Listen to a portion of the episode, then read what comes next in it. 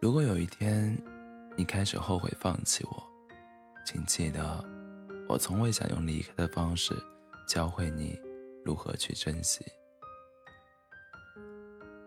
倔强的两个人在分别的那些年，因为对方多少个白天浑浑噩噩，多少个夜晚辗转反侧，在相逢的那一刻，却都绝口不提。是啊，我说我过得很好，很好，就是我一个人坐车路过无数街道，我闭眼站在深不可测的江边，我应付着生活的些许算计，我抵抗着命运偶尔的不怀好意。那些糟糕决定的时候，我都想打电话跟你说，我怕，但最后。我都忍住了，我不能再依赖你。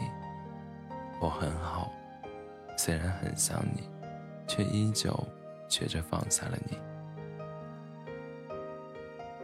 以前以为坚持就是永不动摇，现在才明白，坚持是犹豫着、退缩着、心猿意马着，却还在继续往前走。事实就是这样。假如你不懂我，那错的永远是我。不必惊讶，连解释都是多余。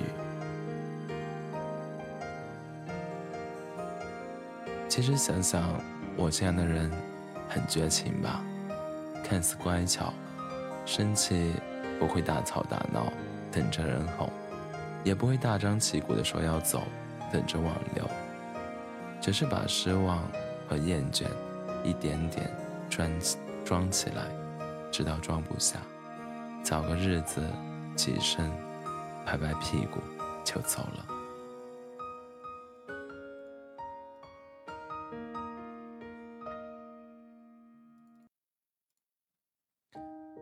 我连自己都猜不透，怎么敢奢望别人懂我？人生。就是不断的选择和放弃。想说的话太多太多，但我真的，但我好像真的要放弃了。我伤害你一次，你伤害我一次。这一生以今日为界。